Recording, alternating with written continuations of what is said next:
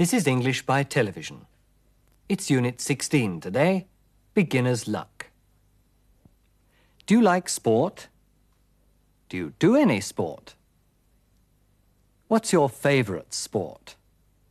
Do you like swimming? Swimming's fun, isn't it? Or perhaps you're a football fan and you enjoy watching football matches. Football, or soccer, is a very popular game in Britain. The football season lasts from September to April and ends with the cup final at Wembley in May.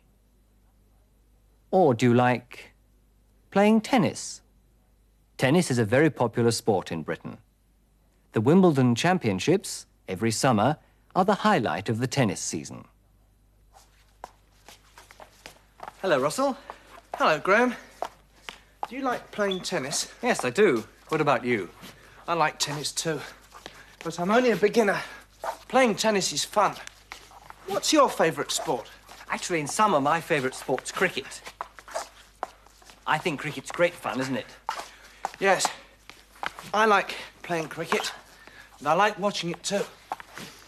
But I don't like waiting. My girlfriend's always late, and I hate waiting for her. He hates waiting. He doesn't like waiting. I don't like waiting either. So let's watch our story now. Now look and listen. Late again. It's always the same.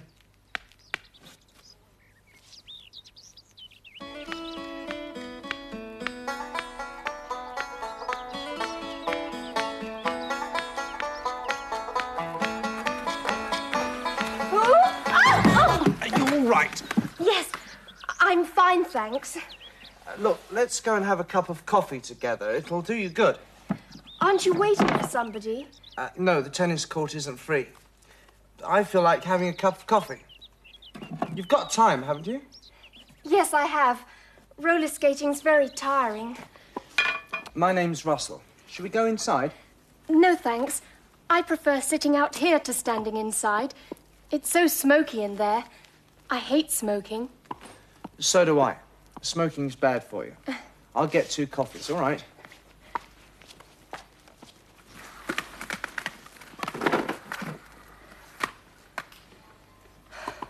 Thank you.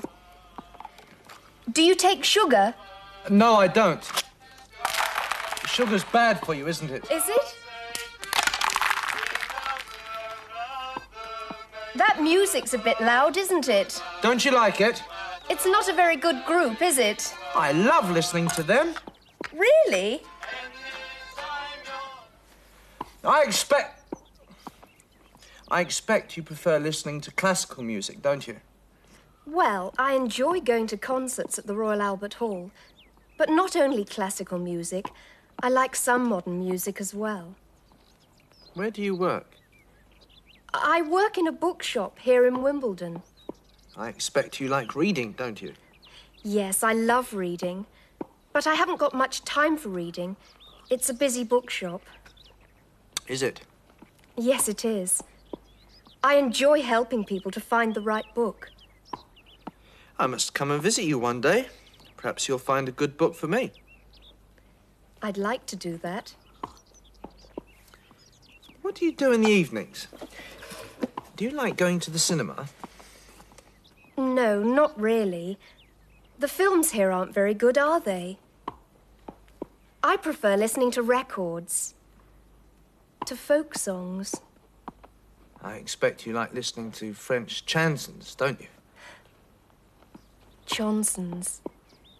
Yes, I do. But I don't speak French. Do you? We? Well, just a little. I'm only a beginner, really. Where do you work? You don't work in Wimbledon, do you? No, I don't. I work in an office in the city. It's a long journey every day, isn't it? Yes, it is. But I don't mind travelling by underground. I've got time to read the paper. What paper do you read? Uh, The Daily Mirror and Sporting Life. Oh, I see. You're a sportsman then? Well, not really. I enjoy playing football. I play in the office team, you know. Do you like watching football? I don't mind watching a good match when the weather's fine, but you don't play football in the summer, do you? No, of course not. I play cricket in the summer. Oh, I hate watching cricket. Cricket's so boring. Cricket's not boring. Cricket's a great game. I'll explain it to you. No, not today, thank you. Game, set and match to Mrs. Ward. How about a game now? Aren't you waiting for someone? My girlfriend's late again. I hate waiting for her all the time. And the tennis court's free now. You can have her tennis racket. It's almost new. Are you very good? No, I'm only a beginner. Oh, that's fine then. I'll give you a lesson. I love teaching beginners. Are you good at tennis? Where do you usually play? That doesn't matter. Come on. I'll give you a lesson. What's your name? You're not Jane Egan, the actress. Come on, let's go. All right, and I'll give you a lesson in roller skating. I love teaching beginners. And I enjoy teaching you English. So let me explain a few things now. Die vielen Formen auf ing sind Ihnen bestimmt aufgefallen. Die ing-Form des Verbs ist Ihnen ja längst bekannt. Sie kennen sie als Verlaufsform. Zum Beispiel I'm talking, you're listening. In unserer letzten Sendung haben wir die Verlaufsform zum Ausdruck der Zukunft gebraucht. For example, I'm flying to New York next week. Heute ist die Ing-Form aber doch anders verwendet worden. Listen again. I enjoy helping people to find the right book. Do you like watching football? I don't mind watching a good match when the weather's fine. Es gibt eine Reihe von Verben, nach denen die Ing-Form steht. Zum Beispiel enjoy, like, don't mind, love, hate. Machen wir Sätze damit. I enjoy helping people. Ich helfe den Leuten gerne. Es macht mir Spaß, den Leuten zu helfen. He likes watching football. Er sieht sich gerne Fußballspiele an. I don't mind traveling by underground. Es macht mir nichts aus, mit der U-Bahn zu fahren. I love teaching. Ich unterrichte gerne. Es macht mir Freude zu unterrichten. She hates waiting. Sie wartet nicht gerne. Sie hasst es zu warten. I'm sure you hate waiting too. Listen again. I hate smoking. So do I. Smoking's bad for you. I hate smoking. Ich hasse das Rauchen. Smoking is dangerous. Das Rauchen ist gefährlich. Smoking kommt vom Verb to smoke, aber es ist hier kein echtes Verb. Das echte Verb ist hier hate bzw. is. Also ist smoking in beiden Fällen ein Substantiv, wie im Deutschen das Rauchen. Allerdings im Englischen immer ohne den Artikel. Diese Ing-Form smoking ist einmal Objekt. I hate smoking. Ich hasse das Rauchen. In unserem zweiten Satz wird smoking als Subjekt gebraucht. Smoking is dangerous. Das Rauchen ist gefährlich. Diese Ing-Form smoking kann also Subjekt oder Objekt sein. Wir wollen dazu gleich eine Übung machen. Do they often go to concerts? Verwenden Sie die ing-Form in Ihrer Antwort.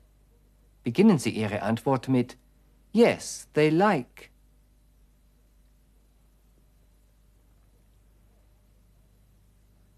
Yes, they like going to concerts. Do you ever play tennis? Beginnen Sie Ihre Antwort mit Yes, I love.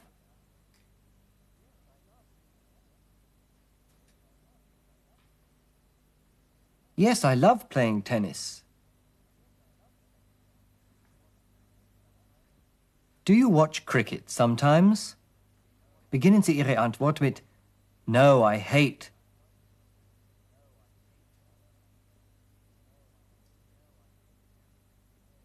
No, I hate watching cricket.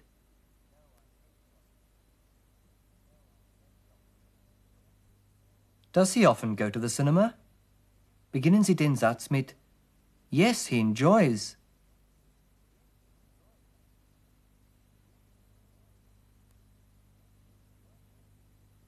Yes, he enjoys going to the cinema.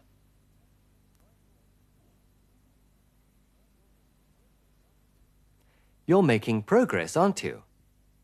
Sie haben in unserer Geschichte gehört, dass an viele Sätze so kleine Kurzfragen, Question Tags, angehängt wurden. You're listening, aren't you? You want to learn English, don't you? Eigentlich handelt es sich hier um keine echten Fragen, nicht wahr? Auch im Deutschen gibt es solche Frageanhängsel. Zum Beispiel nicht wahr bzw. oder. Man sagt etwas, stellt etwas fest und will den anderen ins Gespräch mit einbeziehen. Zum Beispiel He lives in London, doesn't he? Erst lernen wir die Form dieser angehängten Kurzfrage, denn sie ist von Fall zu Fall verschieden. Listen again. It's not a very good group, is it? Sugar's bad for you, isn't it? You don't work in Wimbledon, do you? I expect you like reading, don't you? Sugar's bad for you, isn't it? Ein bejahender Satz. Also vor dem Komma eine Aussage, nach dem Komma eine Kurzfrage, aber verneint. Das heißt also, an einen bejahenden Satz wird eine verneinende Kurzfrage angehängt. Natürlich wird die Person beibehalten. Hier die dritte Person Singular. Sugar, it. Wiederholt wird das Hilfsverb to be. I expect you like reading, don't you? Im Aussagesatz steht hier kein Hilfsverb. Deshalb verwenden wir in der angehängten Kurzfrage die entsprechende Form von to do. It's not a very good group, is it? Hier steht vor dem Komma ein verneinender Satz und nach dem Komma eine bejahende Kurzfrage. Also im ersten Satz vor dem Komma bejaht, nach dem Komma verneint. Im zweiten Satz vor dem Komma verneint, nach dem Komma bejaht. Achten Sie bei diesen Sätzen auch auf die Satzmelodie, die sogenannte Intonation. He lives in London, doesn't he? Die Stimme geht bei der Kurzfrage nach unten. He lives in London, doesn't he? Now back to our story. Listen and repeat the sentence when you see this sign. Late again. It's always the same.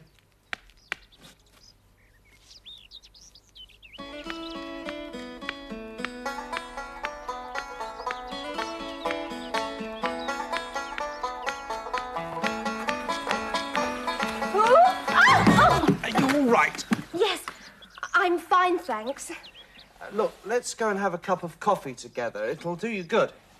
Aren't you waiting for somebody? Uh, no, the tennis court isn't free. I feel like having a cup of coffee.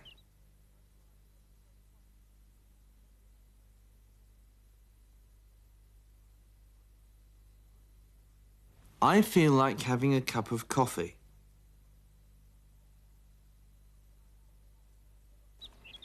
You've got time, haven't you? Yes, I have. Roller skating's very tiring. My name's Russell. Should we go inside? No, thanks. I prefer sitting out here to standing inside. It's so smoky in there. I hate smoking.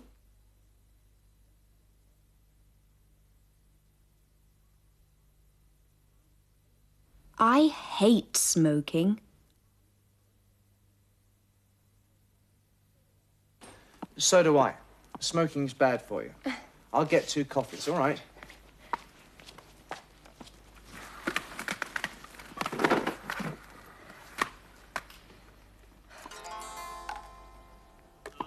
Thank you. Do you take sugar? No, I don't. Sugar's bad for you, isn't it? Is it? That music's a bit loud, isn't it? Don't you like it? It's not a very good group, is it?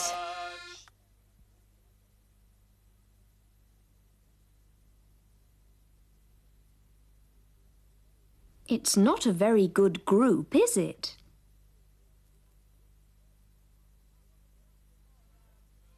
I love listening to them. Really? I expect. I expect you prefer listening to classical music, don't you? Well, I enjoy going to concerts at the Royal Albert Hall. But not only classical music, I like some modern music as well. Where do you work? I work in a bookshop here in Wimbledon. I expect you like reading, don't you?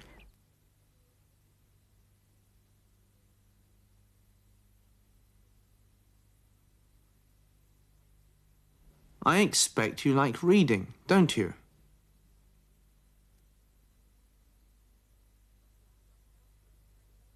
Yes, I love reading.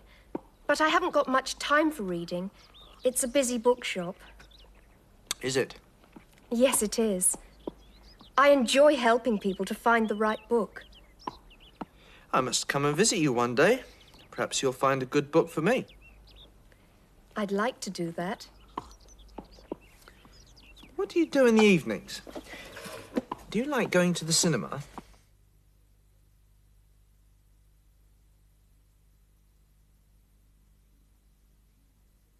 Do you like going to the cinema?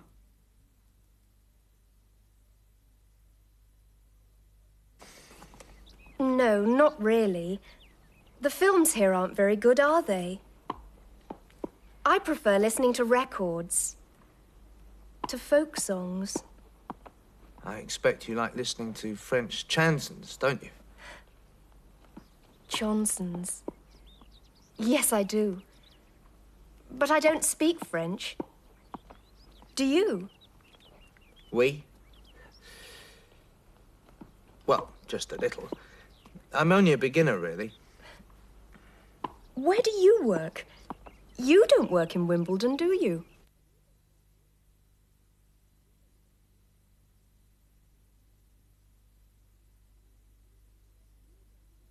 You don't work in Wimbledon, do you? No, I don't. I work in an office in the city. It's a long journey every day, isn't it? Yes, it is. But I don't mind travelling by underground. I've got time to read the paper. What paper do you read? Uh, the Daily Mirror and Sporting Life. Oh, I see. You're a sportsman, then? Well, not really. I enjoy playing football.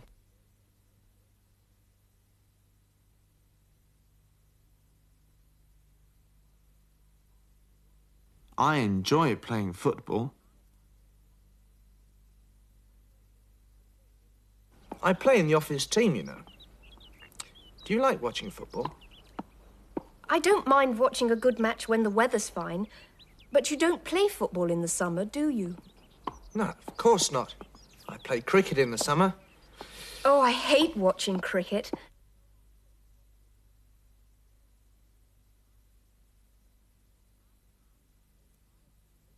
I hate watching cricket.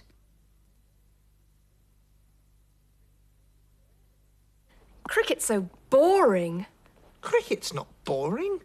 Cricket's a great game. I'll explain it to you. No, not today, thank you. Game, set and match to Mrs. Ward. How about a game now? Aren't you waiting for someone? My girlfriend's late again. I hate waiting for her all the time. And the tennis court's free now. You can have her tennis racket. It's almost new. Are you very good? No, I'm only a beginner. Oh, that's fine then. I'll give you a lesson. I love teaching beginners.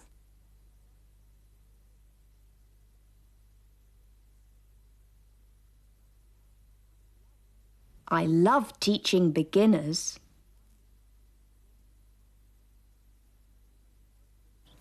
Are you good at tennis? Where do you usually play?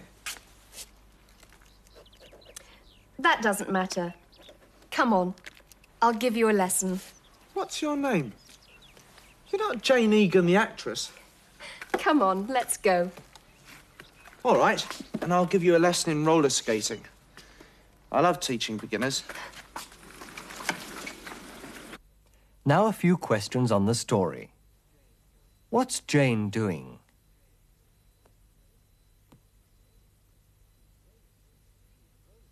She's roller skating.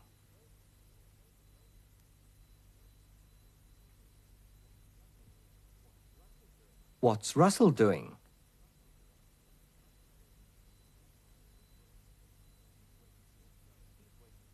He's waiting for his girlfriend.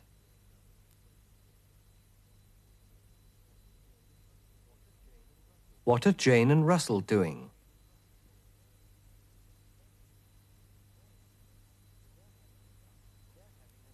They're having a cup of coffee.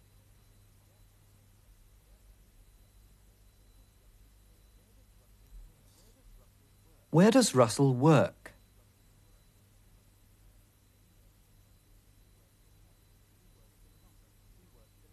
He works in an office in the city.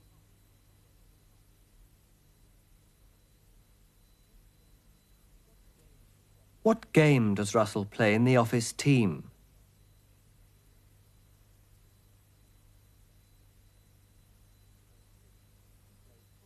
He plays football.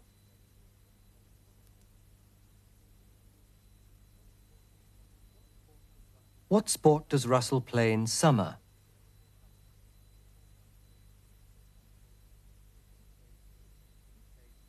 He plays cricket.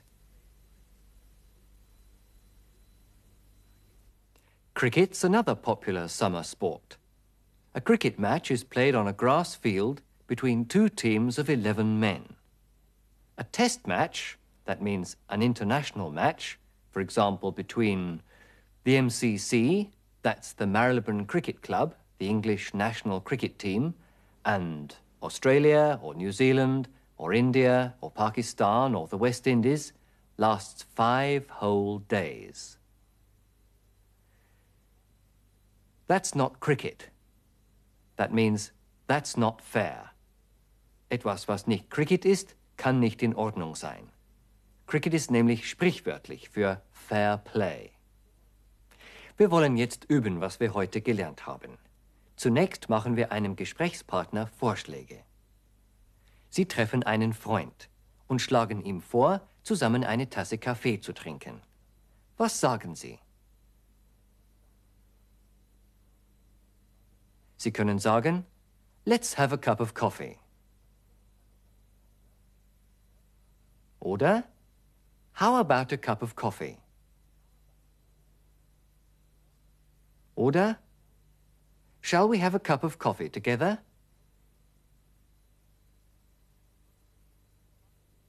Fragen Sie Ihren Freund, ob er Zucker nimmt. Do you take sugar?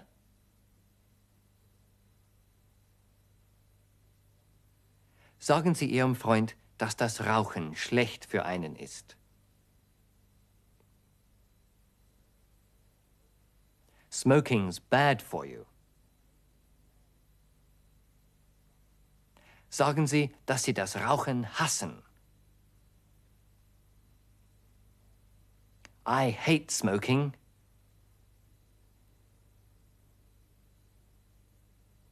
Sie sprechen über Ihre Hobbys. Sagen Sie, dass Sie gerne lesen.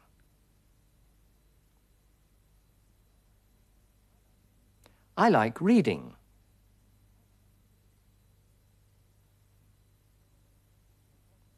Ihr Freund erzählt Ihnen, dass er lieber Schallplatten hört. Was sagt er? I prefer listening to records.